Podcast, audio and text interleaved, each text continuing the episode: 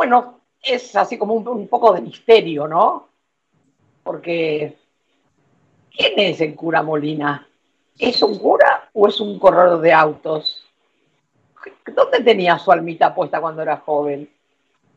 ¿El cura Molina es un cura con una parroquia a cuestas? ¿O es un cura que, se vuelve loco y, junta niños y, y, siempre hay más niños en la calle y más niños desprotegidos y él tiene lugar siempre para todos? ¿Quién es el cura Molina? Dice que uno lo llama desesperado porque van dos horas del Chaco a, Tierra del Fuego. Bueno, para eso lo, convocamos, para el Mateando, para que él nos cuente quién es Juan Carlos Molina. Hola, qué alegría. Pero, ¿cómo estás ventilando los trapitos al sol que la gente no sabe que manejo mucho? ¿Cómo? que la gente no sabe que manejo rápido. Yo siempre digo que voy lento. Ah, yo, cuento lo que sé. qué alegría, qué alegría, Eve, eh, que me toque a mí, porque digo, pasa tanta gente importante, tanta gente famosa por el, por el mateando, bueno, que alguna vez nos tocó a nosotros también. Claro, sí. Bueno, sos famoso, sí que sos famoso. Yo soy un... No es fácil un cura que putee. Vos puteas mucho para ser cura. Puteo mucho, me has escuchado, ¿no? Sí, para ser cura, claro. Por eso quiero que lo contemos a la gente un poquito. Eh, que, a ver, yo, bueno, primero soy cura, esto es, digo, nada. Eh, y trato de, el día que, que me ordenaron de cura, que, me, que nada, que me recibí de cura, yo le pedía mucho a Dios la posibilidad de ser un cura bueno y un buen cura. Así que estoy en ese trabajo de ser un buen cura y un cura bueno. Un cura que, como decía recién vos en la presentación, que no le tocó una parroquia, que no serviría para trabajar en una parroquia, para estar metido dentro de, una iglesia. Mi parroquia, mi iglesia son los pibes, los pibes más pobres, eh, y mi parroquia y mi iglesia, como muchos me conocen y saben, también eh, es hacer política que incluya al otro que está excluido, descartado, le dice Francisco. Así que trabajo como cura en una fundación, trabajo como cura en el impenetrable chaqueño, ahí en Chaco, en Santa Cruz, eh, en Calafate tenemos una escuela y en Haití, que estamos viendo cómo cómo, damos una mano fuerte en Haití. Así que eso, y, viajo mucho y, nada, estas cosas, y, me preocupan mucho los pibes y que estén bien, y venimos recién del impenetrable. Contale a la gente un poco cómo encontrás a los chicos en el impenetrable, cómo haces, cómo los traes, y, cómo, qué, niños son esos. Porque eh, vos sabés que no, nadie sabe y vos le contás, creen que uno delira. Pero me eh, gustaría, porque en eso es un momento muy especial para que hasta los mismos gobernantes se enteren, porque los que gobiernan, no siendo Capitanich que está ahí, los demás no saben. El impenetrable es, es, es, un pedazo de nuestra, de nuestra Argentina profunda, de nuestra tierra, que es impenetrable que es impenetrable para todo, es impenetrable eh, para entrar porque los caminos son feos, es impenetrable para llevar comida, es impenetrable para tener una heladera, es impenetrable eh, para las escuelas, es impenetrable, es impenetrable. Lo único que ha penetrado en el impenetrable es la pobreza, es el abandono, es, es los pibes sin nada. Eh, estuvimos ahí eh, es cierto que Coqui Capitanich labura un montón y le ha dado un vuelco inmenso al impenetrable, pero como decía vos en la plaza de ayer, que me encantó esa plaza de ayer, ahí está la grieta, eh, Eve, ahí está la grieta. En el impenetrable están nuestros aborígenes, están los que no son vecinos, ¿viste? Como decías, están los mapuche y los vecinos, están, están esos. Eh, y en el 2008 Néstor Kirchner junto con Alicia, y me dijeron, che, tenemos una denuncia, eh, el Estado tiene una denuncia por abandono de persona en el impenetrable, necesitamos que hagas algo. y me fui al impenetrable, me fui al impenetrable chaqueño. ¿Viste como los nenes, Eve, eh, que van en el coche con mamá y papá y, y, cuánto falta mucho para llegar? Falta mucho para llegar. Esa primera sensación tuve cuando entré al impenetrable. Falta mucho, falta mucho. Pero lo que me pasaba en el corazón era, falta mucho para irme, me quiero volver, me quiero volver, me quiero volver a la ciudad, me quiero volver a Resistencia, me quiero... Eh, era entrar al impenetrable. Ahí empecé y nos encontramos con muchos pibes, con muchos nenes, con muchos chicos que no tenían escuela, que no pueden estudiar, que no tenían para comer, venían para comer. Tan similar como Haití en ese momento, ¿no? Tan similar como Haití. Mucho calor, 40 grados a la sombra, 48, 50 grados en el verano, no se podía estar, no se podía respirar y había que hacer algo. Y ahí nos metimos. Y ahora tenemos una casa con chicos que, nada, que tienen esa dificultad, que, tienen, que son vulnerables. Hoy tenemos 100 chicos viviendo con nosotros. El más chiquito tiene 11 años, el más grande está en su terciario, está haciendo su tecnicatura, están estudiando para ser maestros.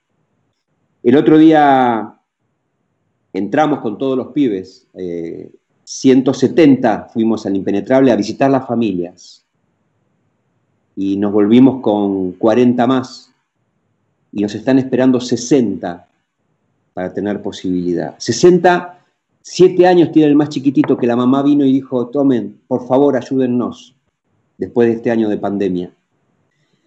Ese, es el trabajo que hacemos en el Impenetrable. Eh, ¿Y qué hacemos con los pibes? Mirá, les ayudamos a que se preparen para amar a su gente, para ayudar a su gente. Ese es el gran trabajo. Vos sabés que Ayer, antes de ayer, hicimos grupo terapéutico con los chicos, ¿no? Porque muchos de estos chicos tienen problemas de alcohol. Bueno, hicimos grupo terapéutico y, la pregunta era cómo vivieron la visita, eh, esto de ir a su lugar, a su tierra, porque queremos que amen su tierra, que amen ser Wichi. Es importante que se sientan orgullosos de ser Wichi. ¿Por qué no somos nuestros antecesores? No es que somos ¿De dónde venimos nosotros? claro, pero aparte eso les da vergüenza ser indios. Eh, bueno, porque también nosotros los avergonzamos. Claro, les da vergüenza mirarte a los ojos. Entonces, yo les digo, ¿saben que ustedes hablan dos idiomas? Hablan español y hablan wichi, nosotros hablamos solamente español. Eh, amen ser wichi. Y estamos en ese trabajo. Bueno, fueron a su tierra y, hicimos el grupo terapéutico y mirá lo que decían. Nos duele la realidad de nuestra gente. Nuestros pibes decían eso, nos duele la realidad de nuestra gente, nos da lástima cómo viven. Eh, vimos desordenadas nuestras casas, ordenamos, los pibes ordenaron, pusimos las cosas en su lugar, limpiamos nuestra casa y cocinamos algo rico. Los pibes que están con nosotros empiezan a tener ese cambio de cabeza de transformar su territorio, su lugar y de poder vivir en ese lugar, hacerlo lindo, limpio, ordenado, de estudiar, quieren ser maestros, quieren ser profesores, que eso estamos logrando. ¿Está? Que, amen, su lugar, que amen su lugar. Vos me contaste la otra vez que los, unos pibes que habías traído nunca habían usado calzado. No, claro. terrible. En esa época. Eh, zapatilla, calzoncillo, eh, dormir con sábanas, eh, jugar, Eve, cantar, eh, nada, las cosas que, hace un pibe que vive acá. ¿no? Vos sabés que una de mis grandes peleas, y ahí me ayudan, en esto me he peleado mucho, me ayudan mucho, una vez me acuerdo, nuestras casas, yo trabajo mucho para que nuestras casas sean lindas, entonces nuestras casas tienen piletas de natación, todas nuestras casas. ¿Está? Alguna más grande, otra más chiquita. Y me dice, pero ¿para qué tenés pileta de natación para estos chicos? ¿Cómo? ¿Cómo? Si tu hijo puede tener pileta de natación, pero si tu hijo va a inglés, si tu hijo... O te voy a contar otra anécdota. Una de las primeras peleas eh, fueron a visitarnos, esta era en la casa de Santa Cruz. Y los funcionarios que no funcionan de aquella época, ¿no? tipos que, nada, que, diseñan las políticas de los chicos de la calle, de los drogadictos, así entre comillas. En un sillón. Acá en Palermo fueron a visitarnos, ¿no? Eh, estaba Alicia Kirchner al lado mío. Y entonces me dice, ¿cuánta gente trabajando hay acá? ¿Por qué tenés tanta gente trabajando? Y yo me quedé como, digo, pero ¿por qué no voy a tener? Ah, entonces le pregunté, delante de Alicia, que me agarraba la mano pareciendo, no lo mates, no lo mates. Digo, ¿cuánta, ¿cuántos hijos tenés vos? Dos. Bien, ya dos hijos tenés, ¿no? Papá y mamá, dos que los cuidan. Seguro que los dos eh, abuelos los cuidan. Van a un colegio privado, tiene 10 maestros. Van a inglés, sí, tienen un profesor. Van a, van a, fútbol, tienen un profesor.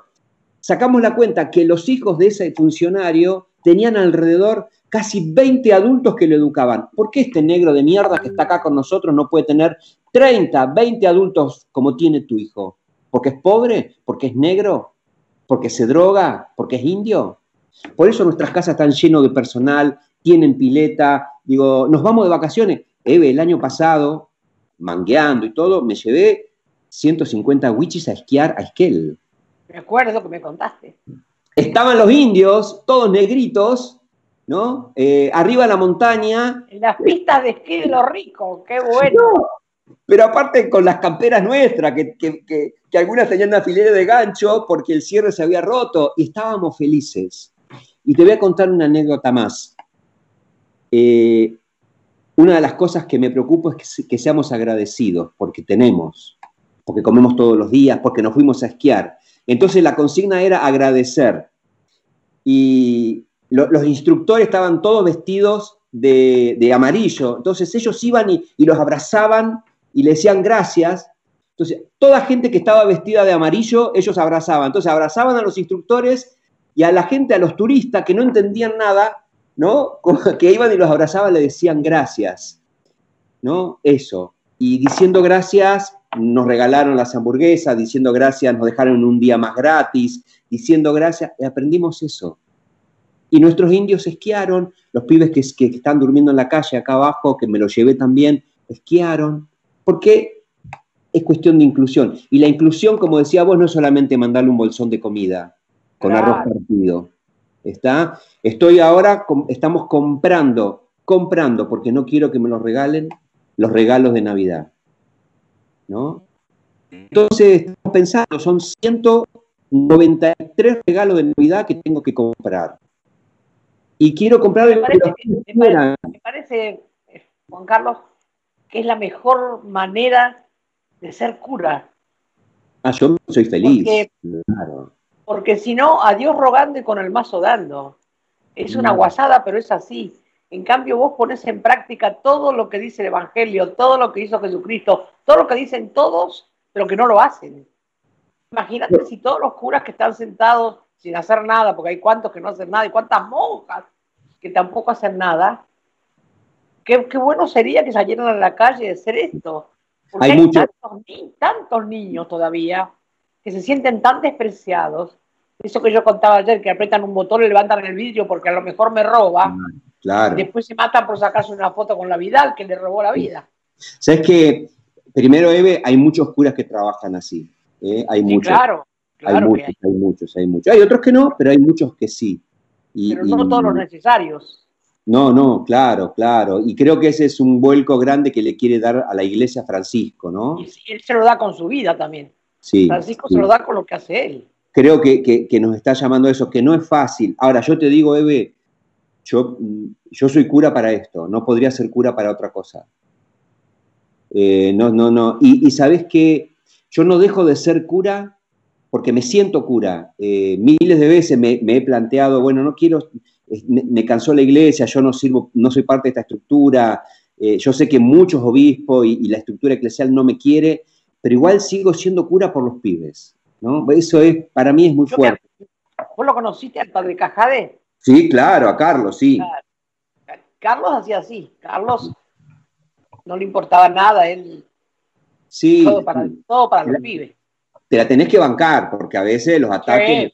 Mirá, yo cuando estuve en Cedronar, porque tuve esa suerte y ese privilegio y ese honor de laburar ahí, porque podíamos hacer un montón de cosas para los pibes, por más los que más me criticaron fueron dentro de la iglesia, los que más me hicieron el vacío, menos el Papa Francisco, que me acompañó siempre, esa competencia, esos celos entre nosotros, esto de que nos matamos, a ver quién era más protagonista, ¿Está? Con los pastores, fenómeno, con los políticos, re bien, más allá de todo lo que había, los que más, más, más me, atacaron fueron mis hermanos, ¿no?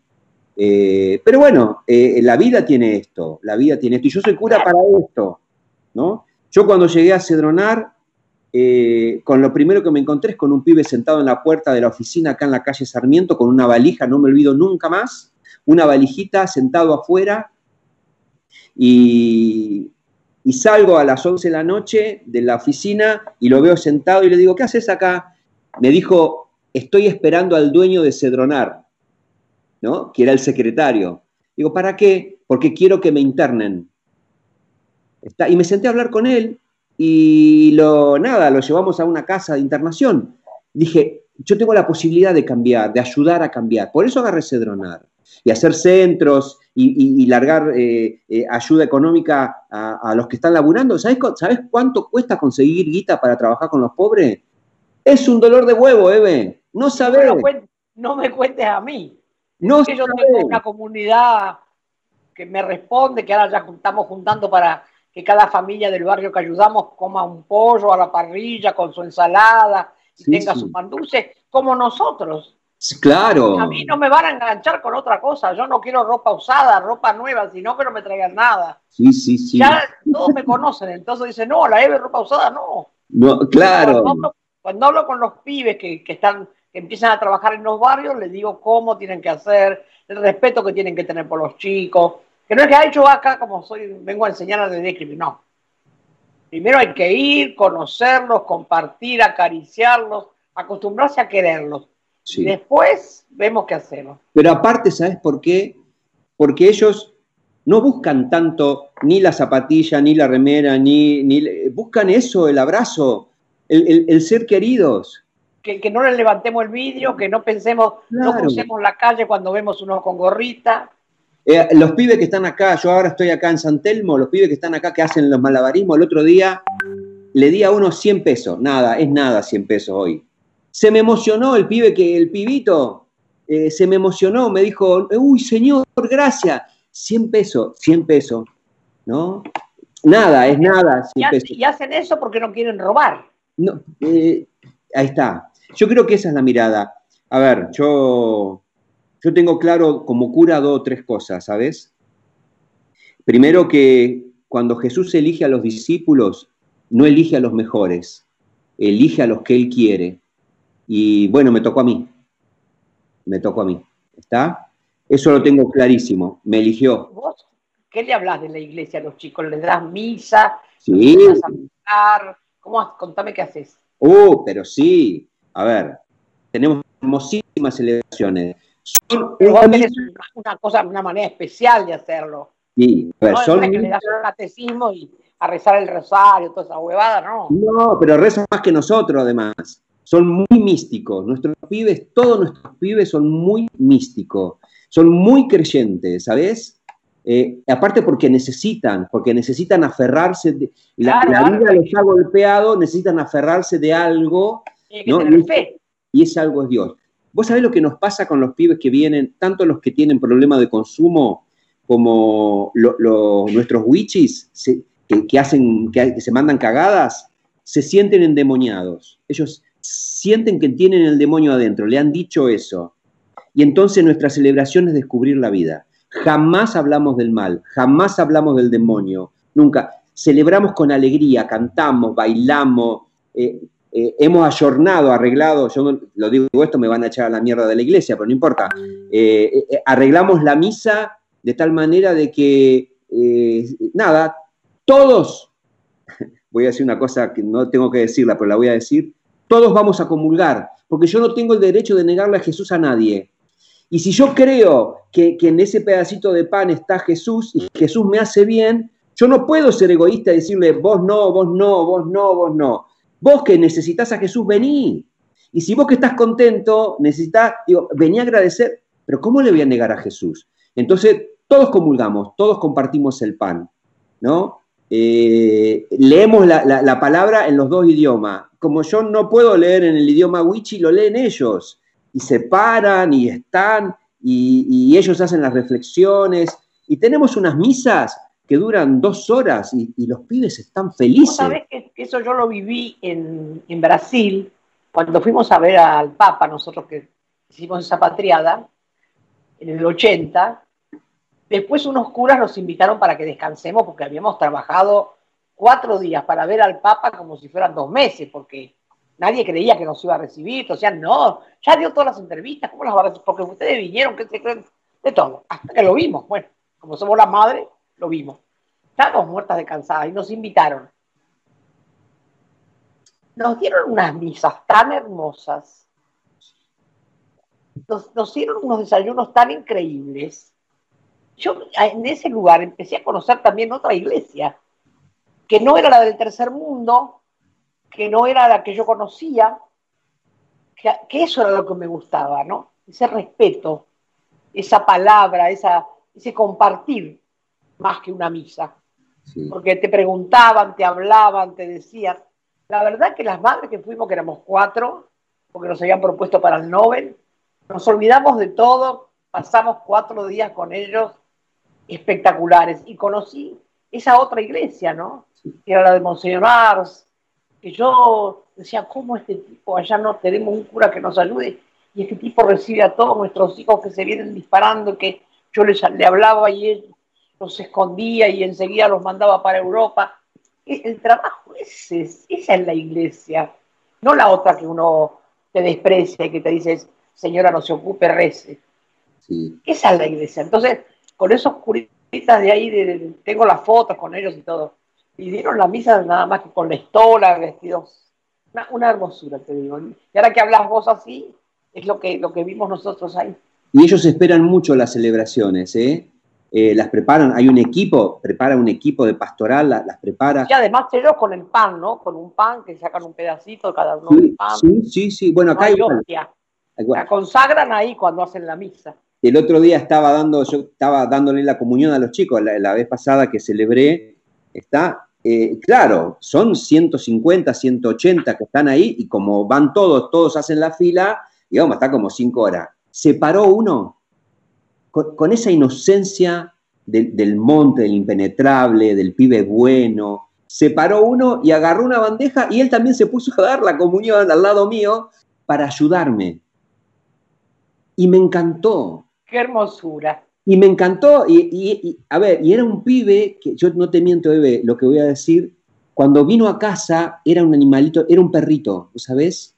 Era un animalito salvaje, Bruno, ¿está? Y Bruno se paró, que, hoy habla, que, es contador de chiste, que baila, que juega, que hace tres años que está con nosotros, se paró porque él vio que necesitaba ayudarme y agarró la, la, bandejita con, con, con, el pan, con, con Jesús, y, él al lado mío. Y yo lo miré y dije, pucha, acá. Y te voy a contar otra más. Nosotros tenemos el sagrario, ¿viste? En las iglesias está la necesita roja donde está Jesús. Sí. Entonces les explicamos, miren, acá está Jesús, acá está Jesús. Y un día voy y abro el sagrario, lo levanto así, porque tiene una tapa así para arriba, y estaba lleno de cartas y lleno de regalos. Le habían escrito a Jesús y ellos sabían que estaba Jesús ahí. Entonces iban, abrían y metían las cartas. Qué bueno. Eso es, e, eso es lo que a mí... La inocencia. Pero aparte entendieron todo. Ahí está Jesús, lo entendieron, ¿entendés? Lo entendieron. No necesitamos mucho catecismo, lo entendieron con el corazón. Claro, claro, una, hermosura. Oíme una cosa, este, Juan Carlos. Ese, este crecimiento de tener tantos pibes, ¿no? Yo los conocí porque vinieron a la casa de las madres y sé que, están aprendiendo, que quieren aprender todo, y algunos que son maestros y son requete piolas. Cada uno aprende cosas. Cuando llegan a cierta edad, ¿qué pasa con ellos? Ponerle 18, 19, 20, tienen un trabajo, trabajan para ustedes. ¿Cómo es? A ver. A ver, eh, primero, Eve, nosotros no tenemos tiempo en nuestra casa. Eh, nuestros para los pibes que tienen problemas de consumo, los tratamientos son lo que le lleve al tiempo a él, ¿no? Puede ser un, mes o siete años. No tenemos tiempo. Segundo, trabajamos para que vuelvan a su territorio, ¿no? Entonces los preparamos para que vuelvan a su territorio. eh, muchos se quedan trabajando con nosotros, ¿no? Eh, porque las casas se van ampliando, ¿no? Eh, ahora, ahora hay siete patagónicos en el impenetrable chaqueño, o hay cinco en Haití, hay wichis en Haití, trabajando en Haití, ¿no? Hay gente del impenetrable chaqueño trabajando en Haití, hay gente en la Patagonia trabajando, hay gente en Calafate, wichis que estudiaron enfermería ¿no? y que van haciendo sus prácticas. Los incluimos laboralmente, buscamos incluirlo laboralmente. Yo, una de mis discusiones con Coqui, que la entiende, Capitanich lo entiende, por ahí muchos de sus funcionarios no, pero Coqui sí, y entonces por eso nos apoya, el único que le puede dar trabajo a un indio es el Estado, ¿sabes? Pero trabajo no subsidio. Entonces, mi deber como cura, como fundación, es prepararlos para que el Estado les dé trabajo. ¿Y en qué le puede dar trabajo el Estado en el impenetrable chaqueño? En educación. Entonces los preparo como maestro intercultural bilingüe, como profesores de educación física, porque no hay profesor de educación física, como maestros de música y arte. El Estado los puede tomar para trabajar en las escuelas para nuestros indios. El Estado le puede dar trabajo en salud. Los preparamos como auxiliar de enfermería, para la cantidad de centritos de salud que hay. ¿Está? ¿Y, quién más que alguien que habla el idioma de un indio, de un wichi, de un aborigen, ¿está? puede ayudar a su, gente? Si nosotros no los entendemos, si no, sabemos cómo piensan, si hablamos con delay, si los tiempos son distintos, se ríen de cosas que nosotros no nos reímos, sufren con cosas que nosotros los criollos no sufrimos. Entonces, qué bueno que ellos estén ahí. Tienen vergüenza que nosotros no tenemos. La mujer wichi no se deja tocar por cualquiera, eh, eh, ¿se entiende? Por su cultura, por su historia, por todo lo que quiera. Entonces, que, haya alguien. Y les puede dar trabajo en la tierra. Entonces tenemos la tecnicatura de agronomía, ¿para qué? Para que aprendan a cultivar, para que trabajen en organismos provinciales, como es APA, el del agua, como es colonización que maneja las tierras, como es ahora la fidelidad, que son los parques nacionales, y a, los pibes que tienen problemas de consumo, que son criollos, también trabajamos en lo mismo. Se tienen que ir de casa con un título para que, para que sean incluidos, para que esta grieta, ¿no? Para que nuestro trabajo no sea, te damos un subsidio, te atendemos porque somos buenos, no, no, no, te damos un derecho, te damos un derecho que es distinto, ¿no? Así que sí, muchos, hay muchos recibidos que están trabajando. Y, y es bueno, porque eso es, es, un gran problema, si no. Llegan a una edad y qué vamos a hacer, ¿no? No, no, no. Por eso es importante que y los chicos que consumen, lo hay que controlarlo siempre porque la droga es una enfermedad que no, no es curable, ¿no? Hay que amarlos, hay que quererlos, ¿sí? Porque los pibes nuestros que consumen es porque tienen algún hueco en su vida. Yo estoy, tenemos psicólogo, tenemos psiquiatra, tenemos todo, pero sobre todo, Eve, tenemos gente que abraza. En nuestra casa es fundamental la cocina, donde van y meten el pan en el guiso y viene alguien y le pega un bastonazo porque no se hace como hacía mi madre, que en paz descanse, conmigo, ¿no? E, eso, eso es esencial en nuestro tratamiento. Después el psicólogo les ayuda a acomodar sus ideas, sus dolores, sus grietas, sus tristezas, las cosas que no entienden. Pero esto es el cariño. A ver. El, amor es la, base de todo. Claro, desintoxicarlos el es el amor desinteresado. Sí, claro. Con interés, te doy pero dame. No, no. Pero aparte, ¿sabes qué? Nosotros, eh, nuestro, nuestro trabajo es gratuito, nosotros no cobramos nada por hacer esto, ni obra social, ni a las familias, ni nada, que es un dolor de huevo, porque después tengo que salir a buscar guita. Pero no cobramos, ¿por qué? Porque necesitamos que ellos entiendan la gratuidad de esto. Te queremos por quien sos vos, no porque a mí me trae un rédito económico. Qué bueno, qué bueno. Y esto es muy importante porque ellos lo viven así. Algunos nos dijeron, bueno, pero a vos te pagan para atenderme, no, querido. A mí no, primero te voy a cagar patada en el orto por decirme eso. Segundo, no me pagan eh, por vos. Vos estás acá porque vos sos valioso y porque te queremos. Y si no, ahí está la tranquera, está, son 170 kilómetros de acá la ruta. Y se quedan, ¿viste? Claro, pero la gratuidad es muy importante. El amor es gratuito. Después tengo un equipo, que soy yo, que sale a manguear. Está, por eso me vas a ver golpeando puertas, mandando mail, parándome, peleándome. Eh, bueno, pero eso, somos una pata del Estado también, porque esto lo tiene que hacer el Estado. ¿no? Este es trabajo del Estado. Pero el Estado no hace ese trabajo. El Estado hasta ahora cree que le hace falta nada más que comida a la gente. Porque el Estado nunca fue un barrio, no sabe lo que le hace falta. El presidente nunca fue un barrio, no sabe. Él cree que con la comida que prepara Rono en la bolsa está todo listo. Y con un subsidio, y no es así. Porque ahora le sacó los 10 mil pesos y por más que a la carne la ponga a la mitad del precio, la gente no puede comprar carne. No, claro que no. No, no, no. La gente no puede, porque no tienen, no tienen ropa interior, como bien decías. Los chicos no usan ropa interior, no tienen zapatillas, no tienen toallitas higiénicas, no tienen pañales para los chicos, no tienen jabón, no tienen agua, no tienen luz. ¿Qué les vamos a pedir? Yo me la paso pidiéndoles perdón. Cada vez que un pibe hace algo jodido, que tira tiros y a veces mata a alguien y todo, yo digo, Dios mío, perdón, porque ¿qué hicimos para no darle una oportunidad a ese pibe?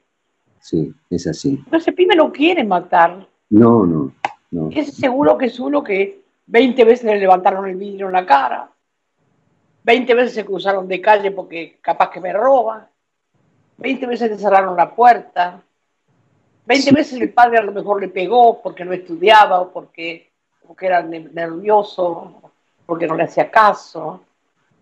Por eso cuando van a la escuela, después los maestros y los profesores también tienen que estar preparados para saber que cada uno de los pibes no son iguales a otros.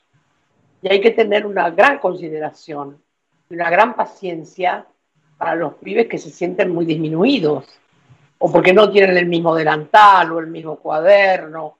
Hay diferencias sociales en las escuelas también. claro, claro. Entonces, por eso que es muy difícil. Bueno, yo lo mando a la escuela. ¿Y qué me pasa cuando voy a la escuela? ¿Qué me dicen?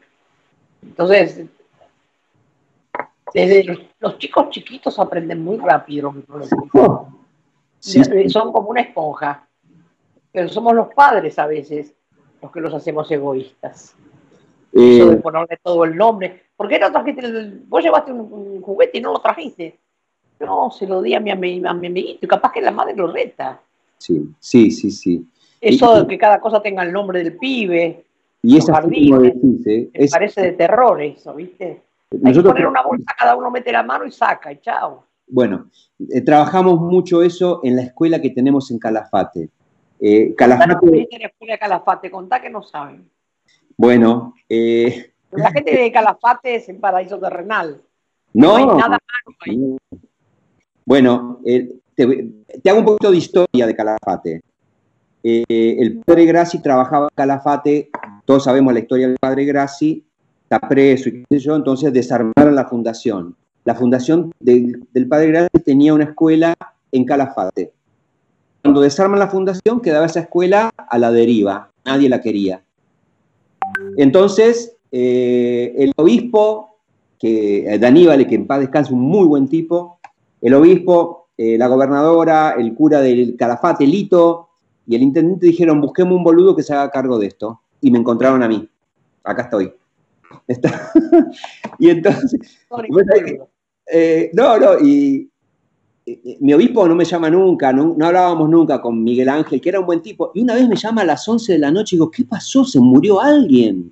Después de tres años de no llamarme, me llamó a las 11 de la noche, ¿qué pasó? Digo, ¿qué pasó? Me asusté dice, mira, necesito que agarre la escuela. Bueno, agarramos esa escuela de Calafate. ¿Quiénes iban a esa escuela? Los pibes pobres de Calafate, los más vulnerables. Y decidimos hacernos cargo porque estaban los pibes más pobres. Terminamos la, preinscripción de primer grado, podemos tener un grado de 25, tenemos 60 inscritos, bebé. 60 y, y mandamos los trabajadores sociales que hay que pensar la carrera de trabajador social en la Universidad de Madres, mandamos los trabajadores sociales y los 60 necesitan que estén en nuestra escuela, porque los 60 son vulnerables. Problema de abuso, problema de violencia, problema de hambre, problema de droga en la familia. Calafate, ¿eh? Entonces, ¿qué hicimos? Llamó por teléfono, hablamos con Alicia, le dijimos, Alicia, necesito dos primer grado. Alicia dijo, sí, enseguida, y ahora tenemos dos primer grado. Y ahí, ahí van nuestros pibes y, Y sabes que yo les dije esto, a partir del año pasado nos agarró la pandemia, pero nuestra escuela es una escuela bilingüe, es Baldoco High School. Nuestros pibes tienen que saber hablar inglés como lo saben los pibes que van a la escuela, la escuela rica de Calafate. ¿Está? Porque si va a trabajar de mucama en un hotel, tiene que saber inglés. Si va a ser guía turista, tiene que saber inglés. Si va a juntar la basura, tiene que saber inglés porque el pueblo se maneja con turista y es inglés. Le damos la oportunidad de inclusión. Primer grado se habla inglés. Y ese cambio está. Nosotros yo no quiero tener una escuela de pibes pobres. Quiero tener una escuela de pibes incluidos. Que nuestros pobres sean incluidos. ¿Está? Y nuestros pibes van a tener tablet en primer grado. No sé dónde miércoles la voy a sacar, pero la van a tener. ¿sí? Y nuestros pibes van a hacer gimnasia artística. ¿Por qué solo tienen que jugar la pelota? ¿Porque son pobres? No. Gimnasia artística, tienen la pista de skate, tienen, digo, hacemos, eh, nos subimos a la montaña, eh, van a, la pileta, como tienen los pibes que tienen oportunidades. Entonces, esto es un gran laburo, ¿no? Claro, porque son los derechos que tienen que tener que parece que los pobres no los tienen. Y comemos, todos, y comemos todos. Además que lo damos por como normal. Sí, claro. La sociedad lo ve normal eso. La sociedad, que los chicos no tengan derecho. No hay, no hay tanta gente, porque si hubiera mucha gente que pensara como nosotros, no pasaría lo que pasa. y el año en el botón, y que le tengan miedo a, las gorritas. El año pasado le puse, por primera vez en nuestra fundación, les cobramos cuota. No cuota, sino un bono de contribución. ¿Sabes por qué? Porque sabíamos que en todos los domingos en la mesa había una botella de cerveza en la mesa de la familia. Bueno, si podés comprar cerveza o, fumar, o comprarte un atado de cigarro, también podés pagar 300 pesos para la escuela de tu hijo, porque nos hacemos cargo de todo, porque no es cuestión de que esto sea un depósito. Entonces, claro. Por supuesto que entendieron el argumento. Perfecto. ¿Está? ¿Qué tenés? ¿El aire prendido? ¿El ventilador? No, el ventilador. Pero tenés, mucho moco para andar con ventilador. No, no, no tengo moco lágrimas. Ah, ¿de emoción? ¿Te hice emocionar? A mí lo de los pibes me, vuelve loca. Sí, te vi emocionada. no me conformo, yo no me conformo. Sí, no me conformo porque veo que no avanzamos, que no avanzamos. Bueno, pero vamos, vamos, vamos para adelante, vamos para adelante. Vamos para adelante, pero siempre, cada vez tenemos más, muertos de hambre. Sí, cada vez tenemos más pobres. Y esto es medio como un, como un problema, ¿no? Yo estoy convencido de que esto no es con todos, que en algún momento vamos a tener que decir, no es con todos. No es con todos. No es con Clarín, no es con la Nación. La única, la única y verdadera grieta es esa. Sí. ¿Está? Pero bueno. Es una grieta que no se ve. Pero tenemos mucho trabajo, estamos contentos y, cada vez más y cada vez más, y no quiero dejar afuera Haití, porque Haití también nos pasa lo mismo. Yo hace un año que no puedo ir y ahora estoy desesperado porque tengo que mandar plata, Eve, y me, sale más carísimo mandar plata por el 35% de una cosa, el 10% de la otra, el 30%. Así que nada, crucen los dedos para ver cómo hacemos. ¿Está? Porque ahí sí tenemos casi 500 pibes todos los días comiendo. Oh. ¿No? Eh, están felices, están contentos, eh, ellos bailan, saltan, cantan. Primera vez que, le dimos de comer, teníamos, teníamos chiquititos así, pero te medían 30 centímetros los nenes, le dábamos un plato de comida que desbordaba de arroz y lo veíamos que comían todo, que comían todo. digo, ¿pero dónde entra la comida? Y comían porque sabían que mañana posiblemente no comían. Claro. Entonces no podían dejar de comer, aunque no les entrara el arroz por las orejas, pero si mañana no como, ¿no? Eh, y, cambiar, se sorprendían porque es parte de la cultura de Haití, comen los varones, los adultos primero, porque son los que tendrían que trabajar para sostener la familia y los nenes no comen. Entonces nosotros cambiamos el eje. Adultos esperen afuera y le dimos de comer a los pibes. Así que los pibes nos aman. Y estamos pensando en los regalos de Navidad. Digo, cómprenle juguetes, que tengan juguetes, ¿no? Vayan, entonces estamos viendo cómo mandamos algunos dólares y compren juguetes, que sean felices. No tienen zapatillas, no me importa, que tengan juguetes. Porque son hay cosas que igualan. exactamente. No hay nada más, igual que un juego. Mm. Cuando van las personas tienen que ir a jugar a las sí, Porque vos le podés hablar de igualdad, pero si vos le vas a enseñar, siempre estás por arriba. En cambio, si vas a jugar, estás disputando. Y es esa es la verdadera igualdad. Sí, sí. Que jueguen, que se rían, que disfruten. con uno. Que los tratemos como ellos merecen que los tratemos, como a todos. Es lindo. Tratamos a nuestros hijos, es lindo. a nuestros nietos, a nuestros sobrinos, sin tenerle miedo a nada. Es un gran trabajo. Yo tengo, eh, digo, me siento muy, muy feliz. Yo soy una persona feliz, ¿sabes, ve Yo soy una, persona... Sí, claro que soy feliz, yo te veo. Soy, soy feliz, soy... Tengo miles de quilombos, miles de defectos, pero soy feliz, soy muy, muy feliz. Los quilombos son los que uno tiene para resolver. Y no se a veces siento que hago muy poco, yo sé que trabajo mucho, pero eh, por eso a veces me vas a ver incursionando en política, a veces digo, me gustaría ser ministro de esto, aunque sea por, por un año, para poder eh, cambiar esto. Me encantaría agarrar la Secretaría de Deporte porque no puede ser que no estén incluidos nuestros pibes en el deporte. El otro día miraba, digo, ¿cómo? cómo? Una vez estando en Cedronar, fuimos a un barrio y le llevamos un ring de box. Y los pibes no sabían quién era yo, que era el secretario, nada. Entonces yo le llevé un par de guantes y me miraba el pibe y me decía, Señor, estos guantes son de los buenos, nunca nos traen de los buenos. Estos guantes son de los buenos. Dígale al señor de Cedronar que muchas gracias, que era yo el señor de Cedronar, que muchas gracias. Yo digo, eh, mirá si tuviésemos miles de ring de box en la cantidad de barrios, cuánta cantidad de pibes menos haciendo delincuencia. Mirá si tuviésemos canchas de fútbol, está, digo, eh, convertir la Secretaría de Deporte, a veces tengo ganas de eso, pero bueno, no se puede, me metería y después digo, no, es un quilombo y me voy al monte, ¿no? Este, o se me enoja Francisco. Que siempre hay muchas manos que, que ayudan. Sí, sí. Cuando uno ayuda recibe mucho más que lo que da. Eso es lo que la gente no sabe. Bueno, cuando nos ponemos tacaños nosotros, eh, de no recibir pibes porque no tenemos lugar, porque no tenemos colchones, porque no tenemos cama, porque estamos cansados, la providencia deja de aparecer. ¿O sabes? Empiezan a faltarnos cosas, se atrasan eh, la comida. Cuando decimos que sí, ¿y dónde nos metemos a dormir? Bueno, chicos, dos colchones en un aula. ¿Sí? ¿Sí? ¿Qué va a ser? ¿Está? Sí que va a ser. El otro día eh, miro el presupuesto, crema de enjuague. No, pero ¿para qué crema de enjuague?